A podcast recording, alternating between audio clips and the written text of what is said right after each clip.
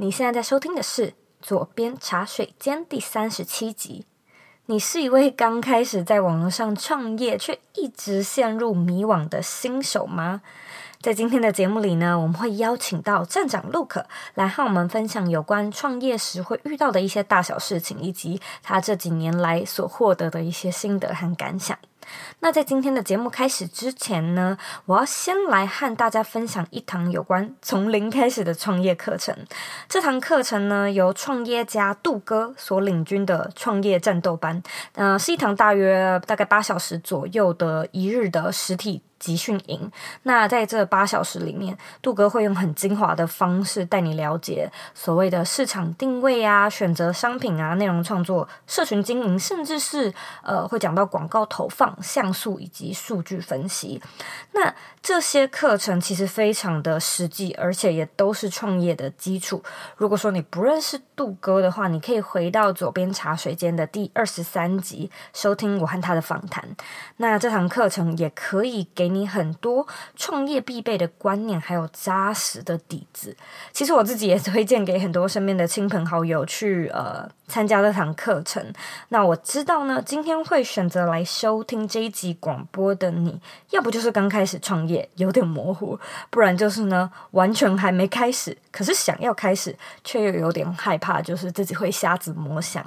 那我之所以要在这个这个时间点推荐，是因为，呃，杜哥在三月的时候会在北中南部分别各开一场的那个实体的一日讲座，但是呢，在四月的时候呢，这堂课的价钱不只会翻倍，而且也只会剩下一堂，所以四月的话只会呃一整个月只会有一堂，三月的话会有三堂，分别是北中南这样子。那如果说你感兴趣的话，你可以在网址上输入 z o e y k 点 c o 斜线九十，就是那个数字的九和零，你可以到上面看一下更详细的课程资讯，然后评估一下这堂课课适不适合你。我自己本人并没有上过这堂课，因为它是实体的，所以我本人没有办法到现场。但是我身边有几个比较亲密的朋友有上过那堂课程，跟我说课程是非常扎实，而且真的很实用的。所以呢，如果说你需要这堂课的话，在这边推荐给你 z o u i k 点 c o 斜线九零。现在呢，我要来阅读一位听众他在 iTunes Store 上面的留言。这位听众呢叫做简人，他写说用心，很用心的左边再接再厉。这评论非常的简短，但是呢 也非常的到位，因为我真的是蛮用心的。每一集的节目，其实我都花了很长的时间设计和制作，包含现在呃你听到的时候可能是三月初，不过呢，其实我整个节目已经准备好到六月，然后来宾也都开始约了。可想而知，我真的是花了蛮多时间在设计，还有整个结构的布置上。如果说你想要鼓励我，或者你真的觉得走遍茶水间还不错的话呢，你可以帮我到 iTunes Store 上面打新留言，然后评分，分享给你身边的朋友，然后订阅这个节目。你也可以加入我们的脸书私密社团，我们在上面会讨论有关理想生活的设计啊、品牌的经营、远距工作，还有有关自我成长的一些心灵方面的问题。如果你有任何需要协助，并且与这些议题有关的问题，你都可以在上面做发问、做讨论，甚至交到志同道合的朋友。怎么加入呢？你只要在脸书的社团上面搜寻“理想生活设计”，你就可以找到我们，并且填表单加入这个社团。好的，那我们回到今天的节目内容里，站长陆可呢，他会和你分享他的创业心路历程，呃，其中包含要怎么样去找到你的伙伴帮手，还有呢，要怎么样去帮自己的产品定价。我们除了会 cover 到技术层面的问题，其实也有一些心灵层面的内容，包含说，呃，创业要怎么样去克服你的孤单寂寞，要怎么样锻炼自己的心智，朝更好的地方修炼。那相信呢，这一集会对正在创业路上打拼的你有相当的帮助。如果你想要收看这一集的文字稿，请在网址上输入 z o e y k 点 c o 斜线网路创业新手，准备好了吗？让我们一起欢迎今天的来宾，站长陆可。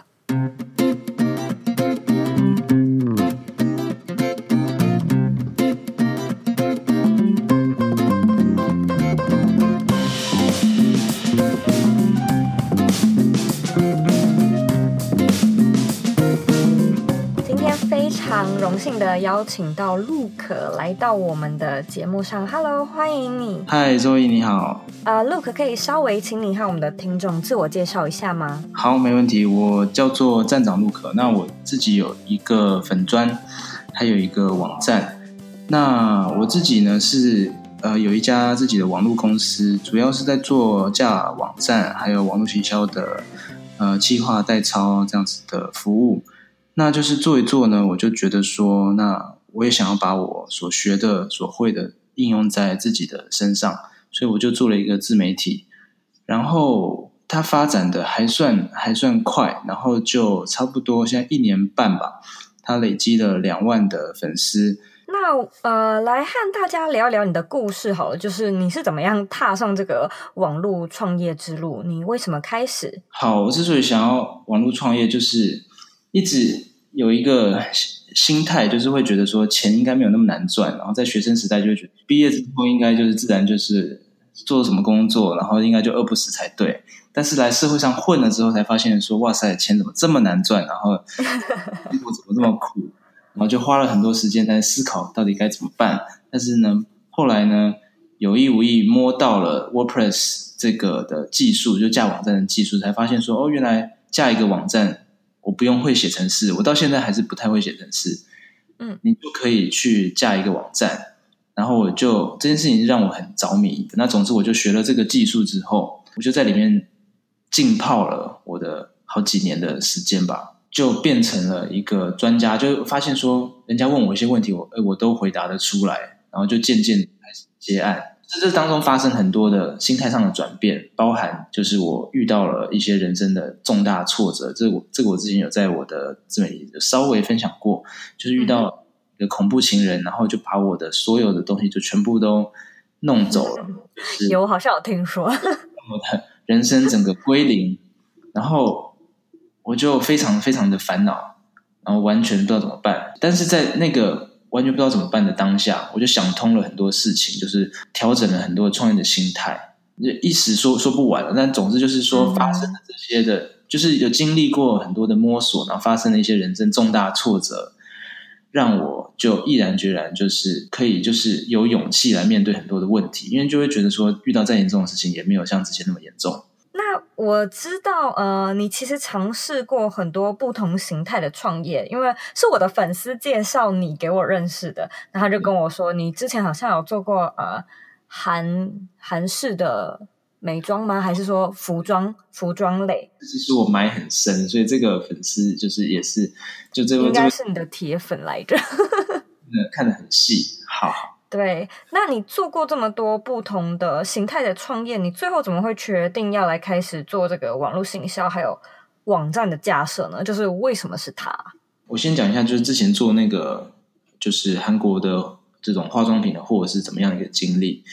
就那个时候，就是我会想要在网络上就是来做一点生意这样子。那因为什么都不懂，然后就觉得说那个化妆品蛮好卖的，所以我就想办法去进了韩国的。化妆品，因为我对这种完完全不懂，但是我还是去做功课，我就去进了一些韩国的美妆的东西。我甚至是没有去韩国，我都只有在台湾哦。然后就是一台电脑，我就进到货了。我每天都有卖出商品，没错，但是我就发现说这个生意不太好做，因为利润实在是太薄了。然后扣掉我每天发货的那个时间，如果折我的时间成本进去算的话，我就其实没有赚多少钱，资金又会卡住，因为。这这批货你可能卖了一半，你就要再进下一批，但是就发现说它的资金的需求比我想象中的还要大，所以我就觉得这样好像不是长久之计，因为我卖的东西别人也都可以卖，这样子我到底要干嘛？这样子渐渐的把这边就是货清空了之后呢，觉得说接案好像是一个比较稳的一条路吧，因为接一个网站可能可以五万，可能可以十万，我就觉得好像比韩国美妆这种的。踏实一点。那呃，我这里想要帮一个粉丝提问，他想要问说，就是关于开班授课啊，你要怎么样去判断到底线上还是线下的形式比较适合你？那这两种的价格又应该要怎么定？嗯，其实我觉得线下比较容易耶，线上课程你要准备的反而是比较多的，有一定的完整性。因为它就是会被放在上面，然后就是被大家讨论啊等等。那我之所以一开始做线下的课程，因为我发现说你在准备课程的时候，你会想通很多事情，就是很多概念呢，原本在你脑袋里面就是一团你认为理所当然，或者是你没有去想太多，但是你真正变成一个课程的时候，它会变得很有系统。所以教线下就是你可以有自己的练习的犯错的空间，嗯，然后你可以去整理你的这个教学的系统，然后比较齐全之后，再去做线上就比较有把握。你会知道，就是接接触学生会跟你想的很不一样。就是我会认为说，有些有些东西我觉得很基本啊，应该就是没什么好教的。实际上去教，却发现说，哎，大家都不会这个东西。嗯哼嗯哼，调整。所以我觉得可以先做线下。去试几次之后，你再去那个冲线上的。等于线上你要很知道你的观众可能会有什么问题，然后尽可能的把它讲的更详细，因为你不不可能呃面对面遇到他，他也不能马上提问这样子。对，然后定价的话，嗯，我之前有陷入一个问题，就是会觉得说，哎，要是我都教差不多东西的话，那我线下的课是不是就不能收太贵？因为线上课程会有那个价格的门槛啊，我觉得线上课程你要抬价是更不容易的，对，嗯、那嗯就会觉得说，像我线下是不是不能收太贵？可是我后来想通，就是觉得线下呢，你就是要逼你的学生呢来这边上课，就是你让他付出多一点的钱，然后绑住他的时间来这边上课，就逼他上课，这件事情是对他是好的。我们都买过书，都。可能都买过线上课程，就是你买来之后，你真正会看完，就是几率是很小的，对，完成率很低，非常低。好好的，他们说他们线上课程完成率就是三成左右吧。之前我听到、嗯、大家是注意力是破碎的，那你提供一个线下课程，然后提供一个我我价钱是算是不低，就是你给他一个高价，让他来这边愿意有这个动力来这边，其实你是帮助他，那你自己就可以拿到钱。嗯嗯嗯，是这样的，的确是这样。许多人是 呃要付钱了才会比较愿意来付出行动的，没有错。对，而且我跟你说，这是一个小秘密，就是说，当他们付出比较多的钱之后，他们对你课程的满意度也会比较高。如果你怎么说呢？免费的课的话，他们来这边，他们就有点像是大爷，就是 他可能就会觉得说，今天来听的内容应该就是免费的内容吧，他们会有这种心理的预期。嗯，有些东西就没有办法抓到那个精髓。上了一万元课，他永远都觉得你很厉害。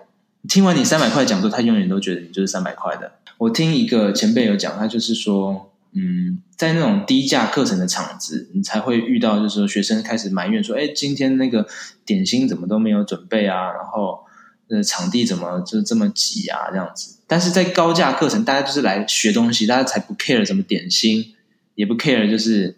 座位好不好坐，他们就会觉得说，我付一万块是来买你的知识的。嗯，通常也是你定出了这个价格，你也可以预期会愿意付钱来的客人会是一个怎样的顾客。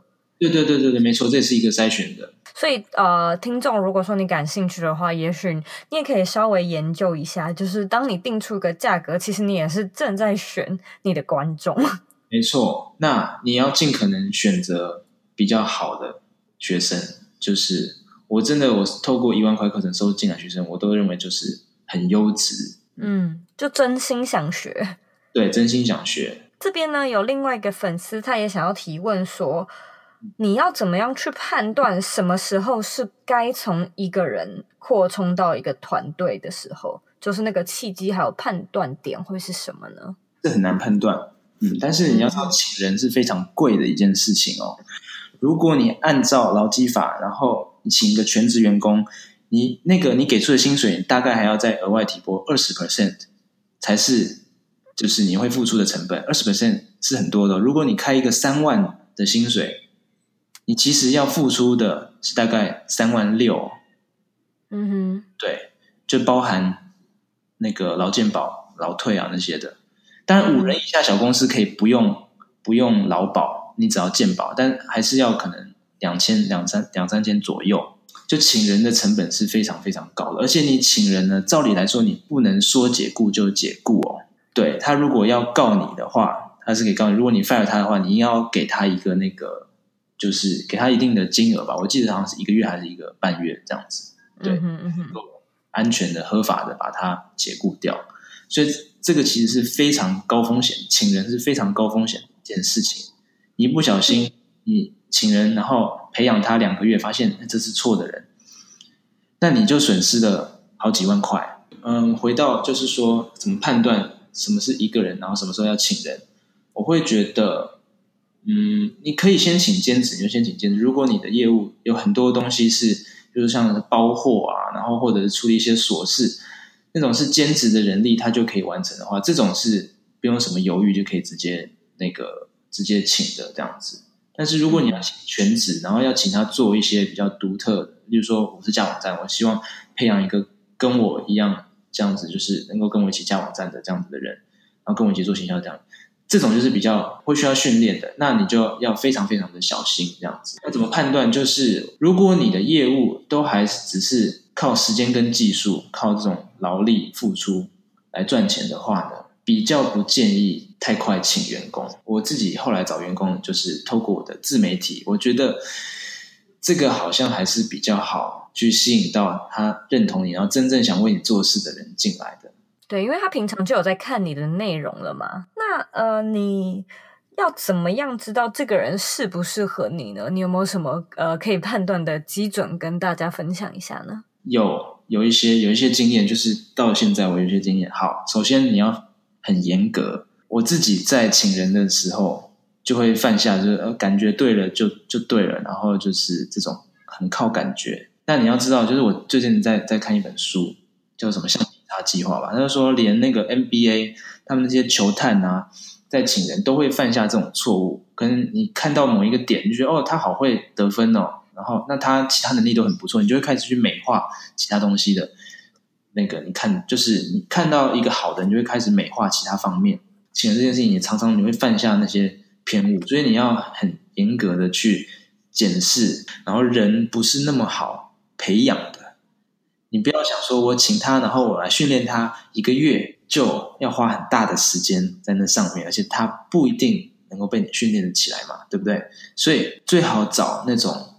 他现在就可以做到你的某些事情，就是所谓的集战力啊，就是你很有把握，他请进来，他现在就可以好帮你完成这件事情。说到这边，我突然想要分享一下，呃，之前我有一个蛮有趣的故事，就是我我的网站有点忙到不可开交，嗯、那刚好呢有一个粉丝他就来密我，然后他就。主动的跟我说，他注意到我最近好像很忙。嗯、那其实他一直很喜欢，就是我的网站，嗯、所以他就是鼓起勇气的来问我说，就是他想要来帮忙就对了。哦，然后呢？呃，我觉得呃，从第一点来说，就是跟你的感觉很像。我就会觉得，天啊，这个人他是第一个，他有毛遂自荐的勇气嘛。对。然后第二个，他就是绝对是我的粉丝，所以他知道我想要做什么，或是这个网站在做什么，所以这两关他就已经过关了，就很棒。然后接下来呢，我就面对到跟你一样的问题，就是我从来没有正式的请人过。嗯。所以呢。我不知道，我我在这时候不知道该怎么办，所以我就列了一个表格，然后跟他说我们现在会用到的软体有什么，然后呃你需要的能力有哪些，然后呢我就把这个表格给他，我就说从一到五，就是一是最低，然后五是最高，你就帮我写每一项，你写你觉得你自己的能力到哪，嗯，然后我们就来看一下，说我们我们彼此可不可以配合，嗯。那后来我就发现呢，他会的东西我刚好都会，但是呢，我想要找的是一个可以 cover 我不太会的东西的人，嗯，就像你刚刚所提到的即战力嘛。然后后来我就觉得啊，好可惜哦。但是这真的还是因为现阶段你也不能说呃，另外来拨时间来教他，然后花钱请他，嗯，然后教那些。你可能也不太会，他也不太会的东西。要注意说，这个员工他的开销会不会很大？就是你不要去请那种，就是他现金需求很大，然后嗯，然后钱很快就花掉的，或者说很缺钱的这种，就好像就是你不给他钱，然后他随随时就交不交不起房租，然后就整个就，不然整天都在想说我要怎么帮员工凑钱。没有错，没有错。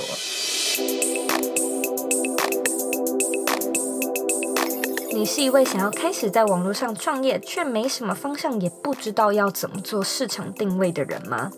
创业家杜哥所开设的“从零到一创业战斗营”就是针对这样的人所设计的。在这堂课程里呢，杜哥会教你从品牌定位、产品选择、内容规划、广告投放，还有数据分析等一条龙式的基础精华。这堂课呢，将会是一堂大约八小时的一日实体讲座，并且呢，会在台湾的北中南部分别各有一场讲座。如果说呢，你对这堂课程的内容感兴去的话，我推荐你呢，到网址上输入 z o e y k 点 c o 斜线九十。看看详细的课程资讯，评估一下呢，这堂课程到底适不适合你。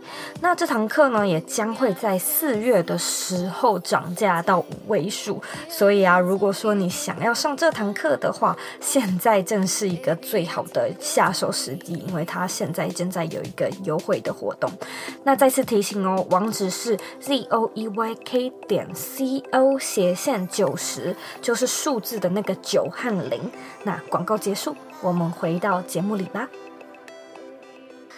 那呃，我们来聊一聊，就是啊，你在这个创业的一路上的一些心路历程，就是包含呢，你是怎么样克服？你刚刚说到可能很迷惘的时期啊，然后你是如何坚持下去的？嗯，对我而言，就是热情是这这个。问题的答案这样子，那到底什么是热情？就是这个问题，我就思考了很久。我就希望说，一直要找一个东西，是我想到这件事情，我就会很有热情的一个东西。后来我整理出来，热情呢，就是它只需要对你自己有意义的一件事情，然后它不是一门技术。例如说，我可能很喜欢音乐，但是音乐这件事情它不是一个热情。好，要做出让人疗愈的音乐，这个就比较是一个热情，就是它对你的意意义，就音乐对你的意义是什么？像这个东西比较是意义。嗯、那例如说我架网站，架网站，但不是我热情，就只是一个代工。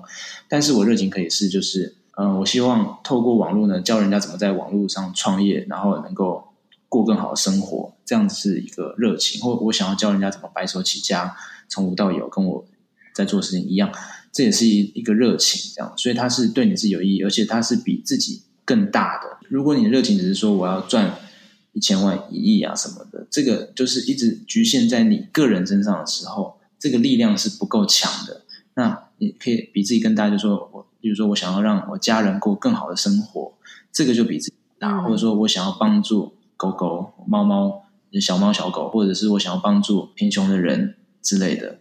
好，这就就是比自己更大，你会比较有动力支持你做下去，你会觉得说你做的事情是有意义的这样子。好，然后有热情这件事情呢，你要把这热情呢去内化，变成你的自信。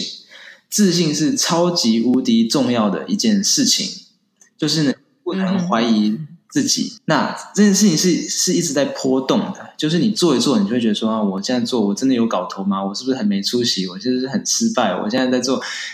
的事情真的有意义吗？我真的能赚到钱吗？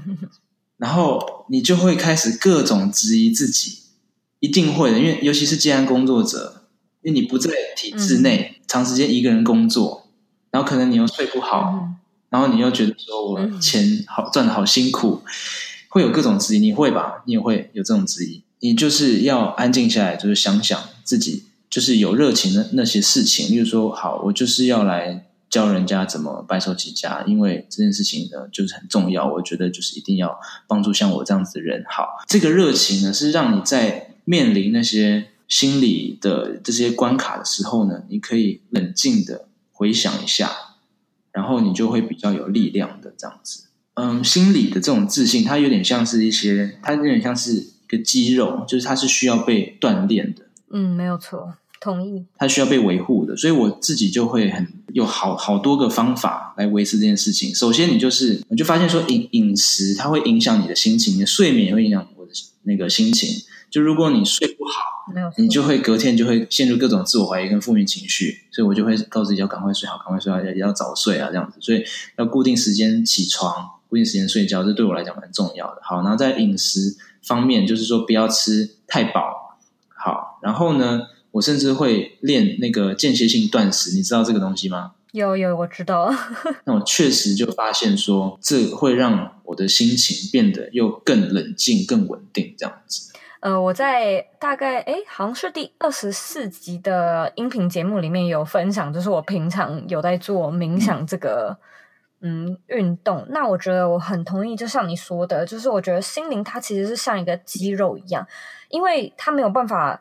像运动一样可以被具象衡量，就是你没有办法量体重，你没有办法量体脂肪，所以很多人才会觉得说，我到底怎么样去判断我我有没有这个成效？可是我觉得我现在已经冥想一年多了，嗯、真的有效果，就是真的有。那那种效果呃很细微，不像是你可以照镜子，你可以看到自己真的哦脸有变尖这样子，绝对不是。但是呢，呃，我觉得对我来说最大的差别就是。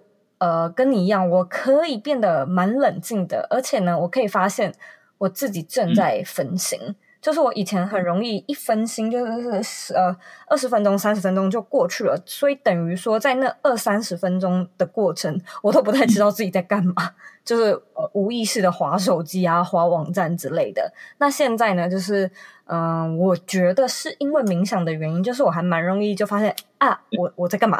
我现在不应该来做这件事情。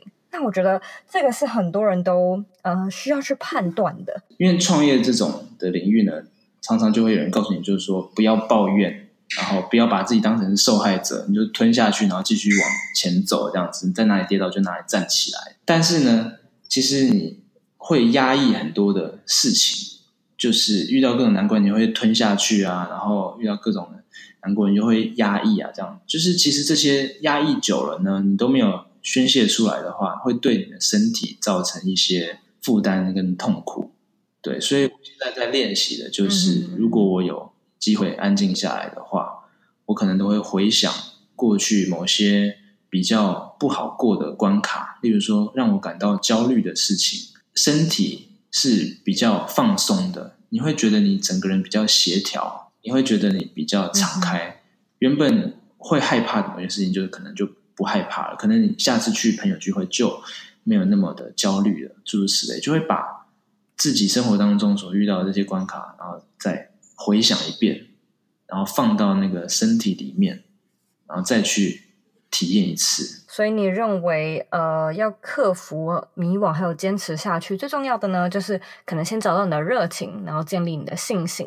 再来的话呢，就是去训练自己心灵的肌肉，然后就是增强一些自我成长方面的一些技术，这样子。嗯嗯嗯嗯。好，那我们来聊聊最后一个问题，就是你认为的理想生活是什么呢？我认为的理想生活就是你能够自由的去表达自己。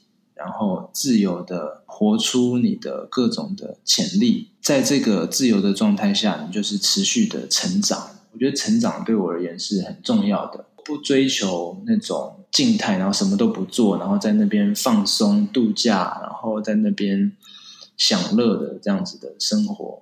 我喜欢就是一直去逼自己成长。嗯、那这当中可能有一些就是不是那么舒服，但是。我的理想生活就是要一直成长。嗯嗯嗯，非常感谢你今天花时间来和大家聊聊自己的 这些创业的过程。那如果说呃听众对你感兴趣、感感兴趣的话呢，应该要去哪里找你呢？在脸书上面，我比较多新的东西会是在脸书，你就搜寻站长陆可就可以找到。那那个陆可呢？为什么叫陆可？就是因为我想要告诉大家，就在网络创业这条路上，你哪条路可以走，哪条路不能走。好，非常谢谢你今天特地上来。跟我们聊这么多，好的，好的，好。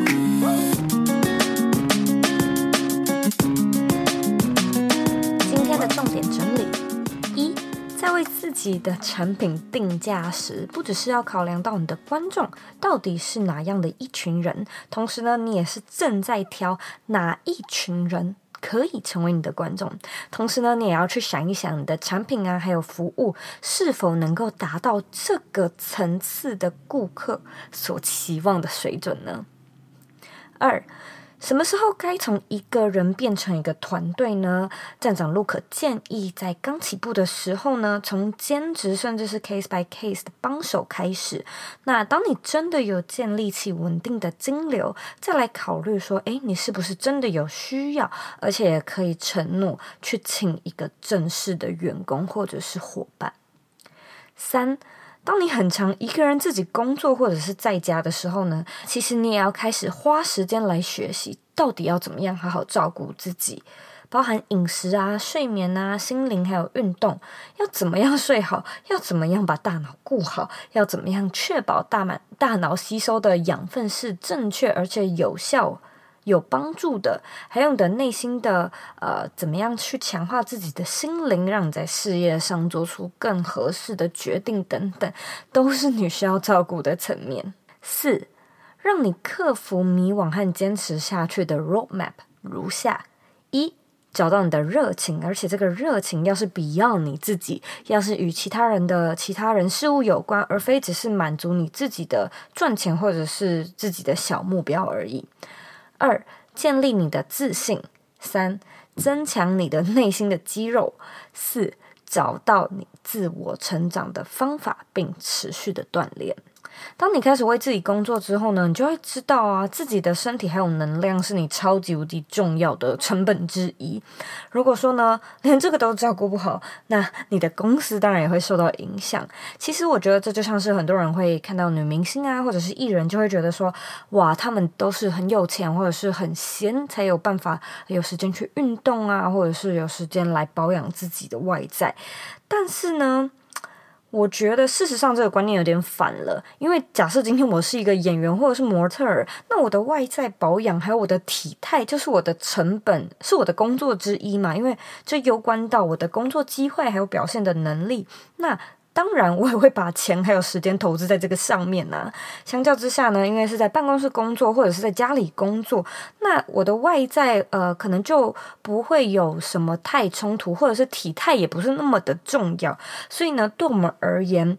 我们自然不会觉得说维持体态或者是线条是一个那么重要的事情，那它的那个 priority 就是它的优先顺序，自然就不会在那么上面了。那现在你可以去想一想，有一个人他每天最重要的第一件事情是运动，有一个人他每天的第十五件重要的事情是运动，长期下来哪一个人的效果会比较好呢？对不对？因此，我觉得大家可以回头去思考一下，如果说你今天要经营自己的事业，照顾好你自己，是否也可以算是你的工作项目之一？因为当你不再是依赖你的工作公司来照顾你的话，你就会发现，哇，你自己要做的事情原来这么多，而且这些事情你可能都还没开始做。那我也是非常非常感谢你今天的收听。我希望今天这样的内容呢，有带给你一些帮助。如果说呢，你有任何问题，我都欢迎你回到我的网站或者是 Instagram 上面找我。